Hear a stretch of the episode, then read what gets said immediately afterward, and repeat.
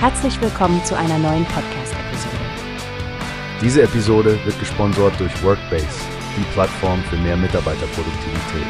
Mehr Informationen finden Sie unter www.workbase.com.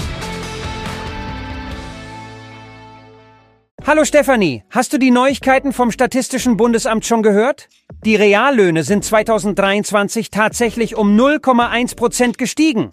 Guten Morgen, Frank. Ja, ich habe den Bericht auch gelesen. Es ist das erste Mal seit 2019, dass wir wieder eine Zunahme der Reallöhne sehen. Können wir das den Nominallöhnen verdanken, die um satte 6% gestiegen sind? Genau. Und denk daran, Stefanie, dieser Anstieg der Nominallöhne ist der stärkste seit 2008. Es war hauptsächlich die Inflationsausgleichsprämie und die Mindestlohnerhöhung auf 12 Euro, die hier eine Rolle spielten. Das stimmt, Frank. Aber es ist wirklich eine Feinwaage der Zahlen, nicht wahr? Wenn man bedenkt, dass die Verbraucherpreise im selben Zeitraum auch um 5,9 Prozent gestiegen sind, übersteigt die Lohnsteigerung die Inflation nur ganz knapp. Absolut, Stefanie. Aber es ist zumindest ein kleiner Lichtblick, wenn du mich fragst. Im vierten Quartal 2023 wuchs der Reallohn sogar um 1,8 Prozent. Eine spürbare Verbesserung, da die Verbraucherpreise nur um 3,5 Prozent gestiegen sind. Und es sind besonders die Geringverdiener, die einen Grund zum Feiern haben. Im vierten Quartal sahen sie beispielsweise das stärkste Nominallohnwachstum von 8,8 Prozent.